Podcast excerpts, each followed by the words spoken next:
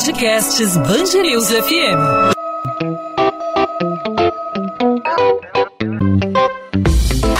Dois às 20, com Maurício Bastos e Luana Bernardes. Oferecimento Cultura Inglesa. Matricule-se em novembro e pague o primeiro semestre de 2021 com preço de 2020. Como a vitória de Joe Biden nas eleições americanas deve impactar o movimento migratório de brasileiros querendo empreender ou trabalhar no exterior? Ao longo da gestão de Donald Trump, acompanhamos uma dura política contra os imigrantes. Em 2018, né, Maurício, a gente lembra que crianças foram separadas das famílias em um ato que gerou protestos em vários vários países contra a gestão do republicano. Pois é, Luana, mas agora, na gestão do democrata Joe Biden, fica o ponto de interrogação: como vai ser essa política em relação à migração? Por causa da pandemia, o mundo deve encarar um período de crise sem precedentes. Como Biden, portanto, deve encarar essa questão da imigração e também do trabalho dos estrangeiros nos Estados Unidos? Será que as condições vão melhorar para essas pessoas? Para ilustrar o panorama da imigração para os Estados Unidos no período Trump, houve queda de 13% nas emissões dos green cards, queda de 65% na aceitação dos refugiados e aumento no número das prisões na fronteira. Sobre esse assunto, hoje nós conversamos aqui no podcast 2 às 20 com o coordenador da graduação em Relações Internacionais do IBMEC, José Luiz Niemeyer. Professor, seja bem-vindo ao podcast 2 às 20. Um abraço a você, Luana, ao Maurício e a todos os ouvintes. Professor, podemos dizer aí que há alguma expectativa de uma relação um pouco melhor com o Joe Biden aí em relação aos imigrantes, né? Essa procura, né, dos brasileiros é, por um trabalho aí no exterior, especialmente nos Estados Unidos, não é de agora, né? É uma procura que já é histórica, né? Muitos brasileiros procuram, é, almejam aí a vida nos Estados Unidos e essa relação aí do, da política migratória para os Estados Unidos deve mudar na gestão agora dos democratas? Conceitualmente falando, ela deve mudar o discurso de Biden e dos democratas é um discurso mais liberalizante com relação às políticas imigratórias, né? e mesmo as políticas emigratórias, porque você também tem pessoas que saem dos Estados Unidos. Quer dizer, tudo que é ligado à fronteira no mundo dos democratas, na agenda dos democratas, é mais é uma fronteira mais aberta, uma fronteira mais cooperativa. Os democratas acreditam na, nas trocas entre os povos, não vamos esquecer que o desenvolvimento socioeconômico norte-americano foi é, também sedimentado muito em função das imigrações do passado. Então, os democratas gostam destes movimentos mais abertos ligados à imigração e à emigração. Agora, uma coisa é o discurso, né? isso vai ser muito típico do governo Biden, na minha opinião. O discurso não será, não vai ser possível é, fazer com que o discurso seja prática sempre por exemplo, em função da pandemia, por exemplo, em função das condições socioeconômicas que continuam complicadas em algumas regiões, por exemplo, com relação à crise econômica. O que, que eu quero dizer com isso? O governo Biden vai se aproveitar, primeiro que ele vai se aproveitar de maneira estratégica de alguns regulamentos e mesmo de uma infraestrutura construída, organizada no governo Trump. Por exemplo, o muro. O muro não será destruído, eles vão manter o muro. Então, por exemplo, né, fora todas as questões de gás alfândega, controles da fronteira, a, a documentos, ao pedido de documentos específicos. Então, o governo Biden vai se aproveitar do que foi feito, mesmo não concordando, porque ele precisa segurar um pouco o movimento imigratório, em função da pandemia, em função da crise econômica que persiste em algumas regiões e principalmente em alguns centros urbanos. Por isso que eu falo, o governo Biden será um governo de retórica diferente, mas na prática não que ele vai ter uma conduta como teve Trump, que é uma conduta que beira o nazifascismo, de separar crianças de, dos pais, de, uma, de, tratar as pessoas praticamente como, como exilados, como, como refugiados de guerra, em campos de concentração. Isso não. Isso ele vai amenizar, mas é uma questão mais é, do imigrante já dentro dos Estados Unidos. Mas o processo de passar na fronteira Acho que ele vai aproveitar uma estrutura, uma infraestrutura construída,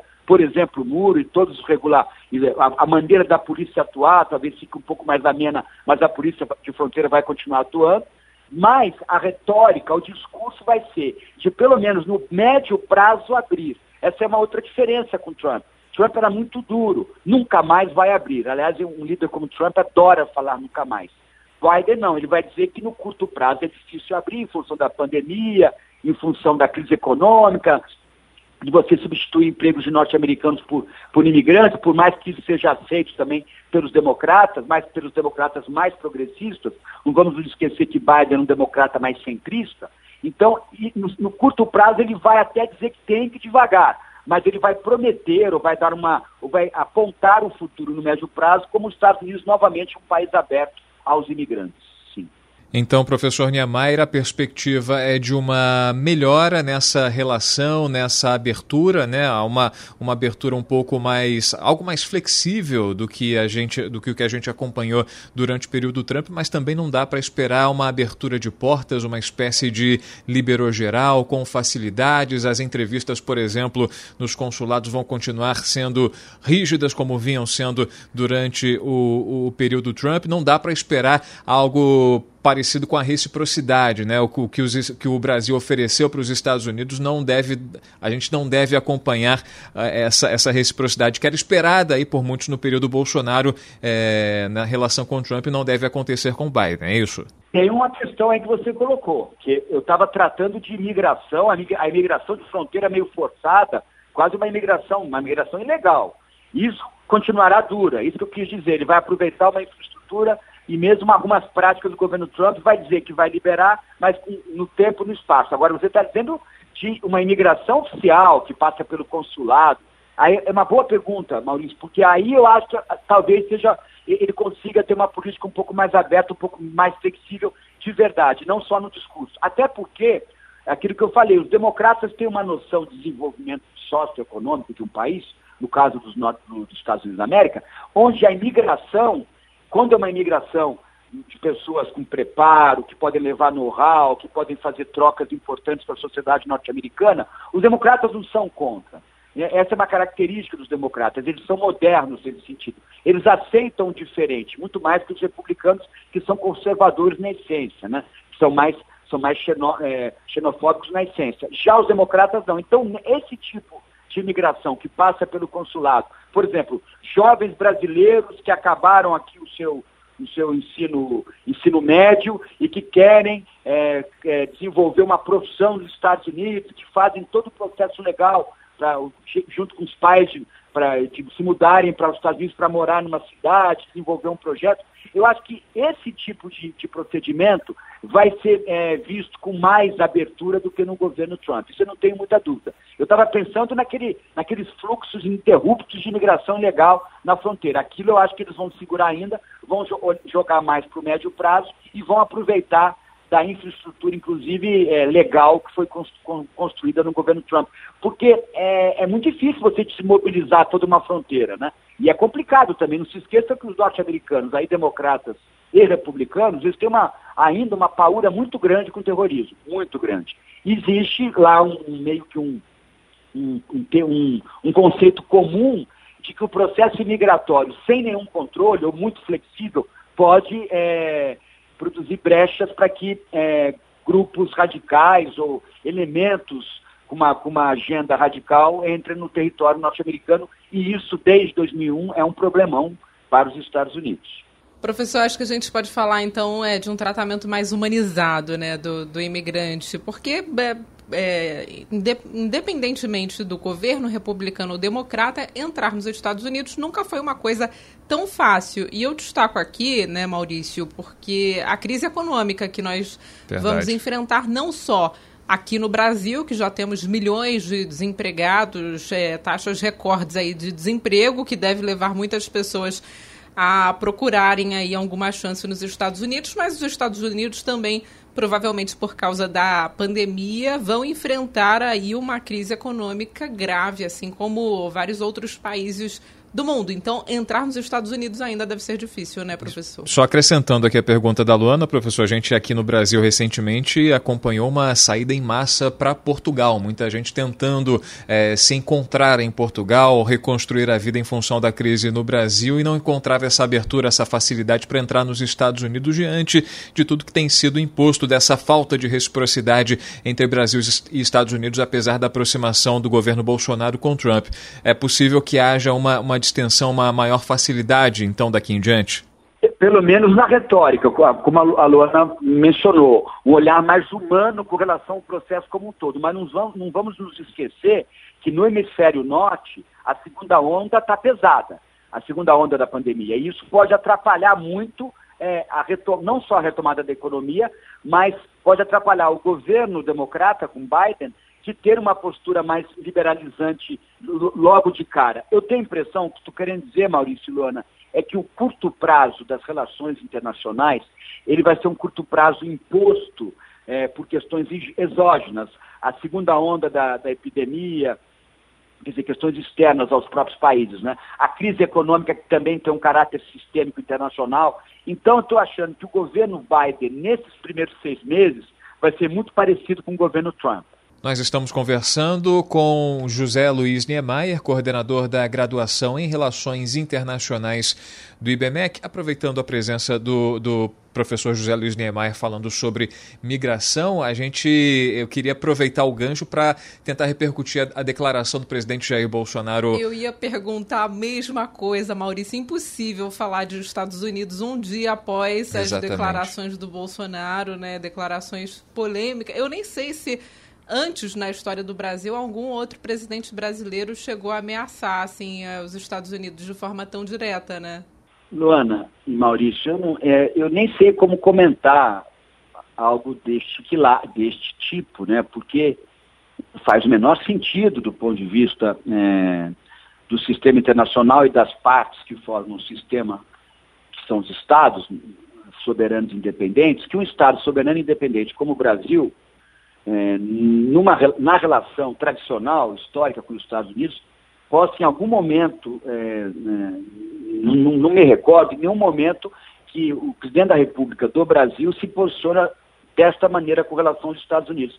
Então, pra, é, é, é uma, é um objeto de pesquisa, um objeto de análise desse, para mim, tão fora da realidade, que fica difícil, difícil colocar. Mas eu vou colocar algo sobre isso, para vocês também poderem discutir com seus ouvintes, que é o seguinte, é, muitas vezes, quando isso é comum na história dos estados, dos governos, quando o governo sente que numa conjuntura determinada ele está enfraquecido, ele usa o ambiente internacional como palanque externo, ele usa como palanque para chamar a atenção, principalmente do seu eleitorado é, mais próximo dentro, do, na, na perspectiva de política interna. Então, acho que é o que Bolsonaro talvez tenha feito, mas é, é uma declaração muito forte que chega às raias de uma, de, uma, de uma brincadeira. Só que o presidente da República não pode brincar nesse sentido. Então, acaba sendo muito grave por isso. Né? Inclusive, o, embaixador dos Estados Unidos do Brasil já também, acho até que também exagerou, começou a falar de fuzileiros navais,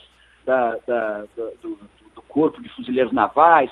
É, mas aí tá, é o que acontece, você fala algo que alguém não gosta, houve uma resposta que você não gosta também. É normal dentro mas isso não, a gente não deveria estar discutindo isso, né? É algo muito grave, porque é, o presidente da República representa um dos poderes da República, o poder executivo, e ele tem muitas responsabilidades na manutenção do Estado, do Estado brasileiro no caso.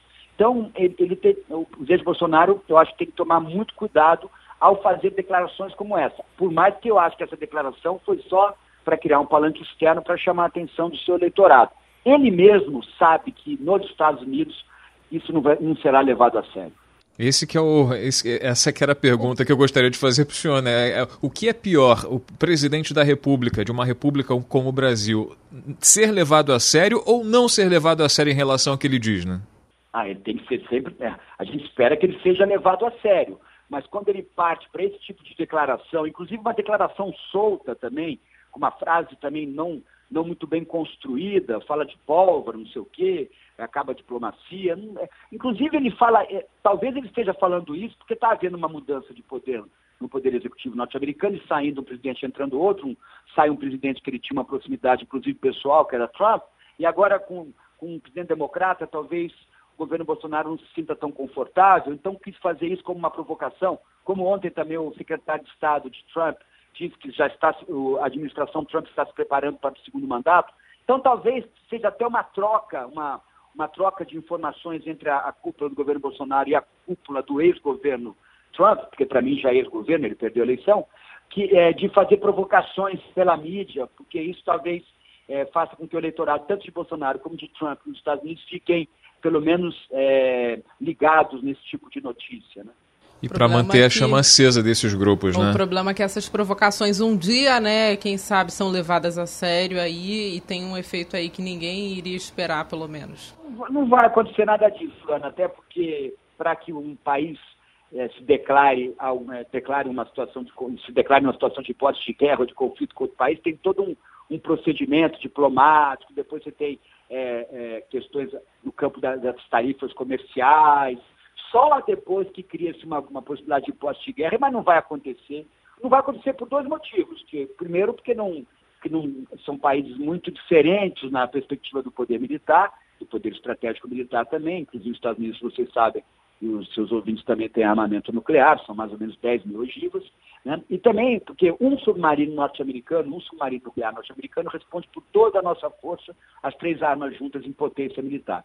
Então, não, da perspectiva estratégica militar, não faz menor cabimento. E não faz cabimento porque os Estados Unidos e o Brasil são aliados, aliados no hemisfério, são países é, que sempre é, têm relações comerciais profundas, inclusive na, na área da indústria, dos serviços, são países que já discutiram acordos de, de integração regional como a ALCA. Então, a gente só tem, é, com relação aos Estados Unidos, a esperar cooperação e proximidade, não distanciamento e conflito. José... Antes, de, antes de, encerrar, Maurício, queria só destacar que a criatividade do brasileiro, né, no momento como esse, no momento pós-declaração, né, quantos memes apareceram na internet da, da guerra da guerra de, dos Estados Unidos e do Brasil. Teve brasileiro internauta botando que o, o, exército brasileiro ia invadir os Estados Unidos e pintar os postes, as árvores de branco, né, o meio-fio. Enfim, a internet aproveitou bem aí esse momento para. O internauta aproveitou bem esse momento para a criatividade, né? Acho também que domingo nós temos eleições municipais, né? Então talvez o presidente Bolsonaro, né, dentro da, da, da assessoria de marketing político dele, ele tem, tem, uma, uma, tem, tem um aconselhado que qualquer declaração mais dura agora favorece candidaturas que ele esteja apoiando para a prefeitura no primeiro turno nas várias capitais. Eu acho que é um erro estratégico, eu acho que não vai, eu acho que é o contrário. Eu acho que domingo, depois de uma semana com esse tipo de declaração, eu acho que os candidatos da oposição se favorecem é, no primeiro turno. Perfeito. Professor José Luiz Niemeyer, coordenador da graduação em Relações Internacionais do IBMEC, aqui conosco no 2 às 20 da Band News FM. Professor, obrigado pela aula, pelas explicações, pelos esclarecimentos, obrigado por aceitar o nosso convite e até uma próxima oportunidade. Muito obrigado, Maurício Luano. Um abraço a todos os ouvintes. 2 às 20, com Maurício Bastos e Luana Bernardes. Amigos lamentam o assassinato do cineasta Cadu Barcelos, de 34 anos. O produtor do programa Greg News da HBO Brasil e do canal Porta dos Fundos no YouTube foi morto a facadas no centro do Rio. Na internet, o ator e colega de trabalho Gregório do Vivier disse que os bandidos assassinaram um amigo, um parceiro de trabalho e uma das melhores pessoas que ele já conheceu na vida. O artista disse ainda que Cadu era um ser humano bom, brilhante e muito ligado à família. Câmeras de segurança da região do heliporto do Recreio foram apreendidas e as primeiras testemunhas começaram a ser ouvidas na Delegacia de Homicídios do Rio. O enterro de Fernando Inácio foi realizado nesta quarta-feira em Sulacap, na zona oeste do Rio. A esposa do contraventor estava com ele no momento do crime. Ela conseguiu voltar para o helicóptero e fugiu da emboscada. A Delegacia de Homicídios da capital investiga se os assassinos fazem parte do escritório do crime, grupo de matadores de aluguel que atua no Rio, já que Fernando travava uma guerra pelo espólio do jogo do bicho com Rogério Andrade, sobrinho de Castor de Andrade. O governador do Rio em exercício, Cláudio Castro, anuncia que o 13º salário de todos os servidores do estado será pago integralmente no dia 15 de dezembro. A informação foi divulgada durante uma coletiva na Secretaria de Estado de Fazenda no centro do Rio. Além disso, Cláudio Castro afirma que os vencimentos de outubro vão ser pagos na próxima sexta-feira e o de novembro em 1 de dezembro. 2 às 20. Ponto final no 2 às 20. O 2 às 20 é a Band News FM em formato podcast para você ouvir quando e onde quiser no seu celular, no seu computador. É só acessar bandnewsfmrio.com.br e também as principais plataformas de streaming de áudio, seu aplicativo favorito de podcast, sempre de segunda a sexta a partir das 8 da noite. Falamos sobre a política de migração, como fica a migração é, de brasileiros, especialmente para os Estados Unidos, com Joe Biden assumindo assumindo o poder, Joe Biden eleito nos Estados Unidos. Apesar aí de haver essa demora na confirmação, eh, os países eh, da comunidade internacional já reconhecendo Joe Biden, exceto o Brasil, como é que fica a relação entre Brasil com Jair Bolsonaro e Joe Biden, o democrata, no poder? Nós conversamos com o coordenador eh, de Relações Internacionais, da graduação em Relações Internacionais do IBMEC, José Luiz Niemeyer, que disse que pode haver uma distensão, pode haver uma flexibilização durante o governo Trump. A gente acompanhou portas fechadas para os imigrantes, uma política excludente, ele disse até uma política, inclusive, nazifascista de expulsão de imigrantes ilegais, que isso com o governo Biden deve mudar um pouco, né, Luana? Isso, Maurício. Como o professor disse, né, nesse quesito, o governo de Joe Biden na política migratória deve ser bem menos polêmico, né? Assim como em várias outras questões é, do governo americano, provavelmente teremos menos polêmicas aí durante essa gestão, mas como o professor disse, provavelmente Biden vai se aproveitar aí dos recursos criados por Trump para tentar é, reduzir a imigração de brasileiros e de pessoas de outras nacionalidades para os Estados Unidos, até porque o mundo está em crise por causa da pandemia de Covid-19, falta emprego aqui no Brasil, falta emprego também nos Estados Unidos, falta emprego em vários outros lugares, né? Então vamos enfrentar aí um período da história da humanidade muito difícil e cada país provavelmente vai ter aí suas, suas defesas né, para garantir o emprego. Vamos ver aí como vai ser a gestão do Joe Biden em relação à política de imigração. É isso, estratégia de proteção norte-americana é o que a gente imagina que deva acontecer. Podcast 2 às 20 volta nessa quinta-feira, sempre trazendo assuntos relevantes da nossa cidade, do nosso estado, também tratando de assuntos nacionais e internacionais. E claro, você pode sugerir assuntos para a gente abordar aqui no podcast.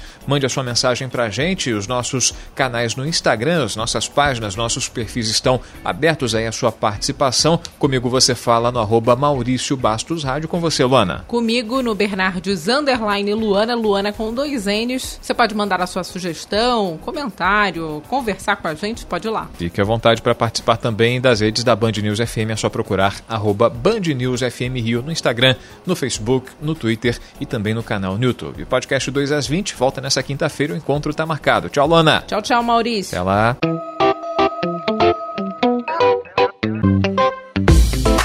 2 às 20, com Maurício Bastos e Luana Bernardes.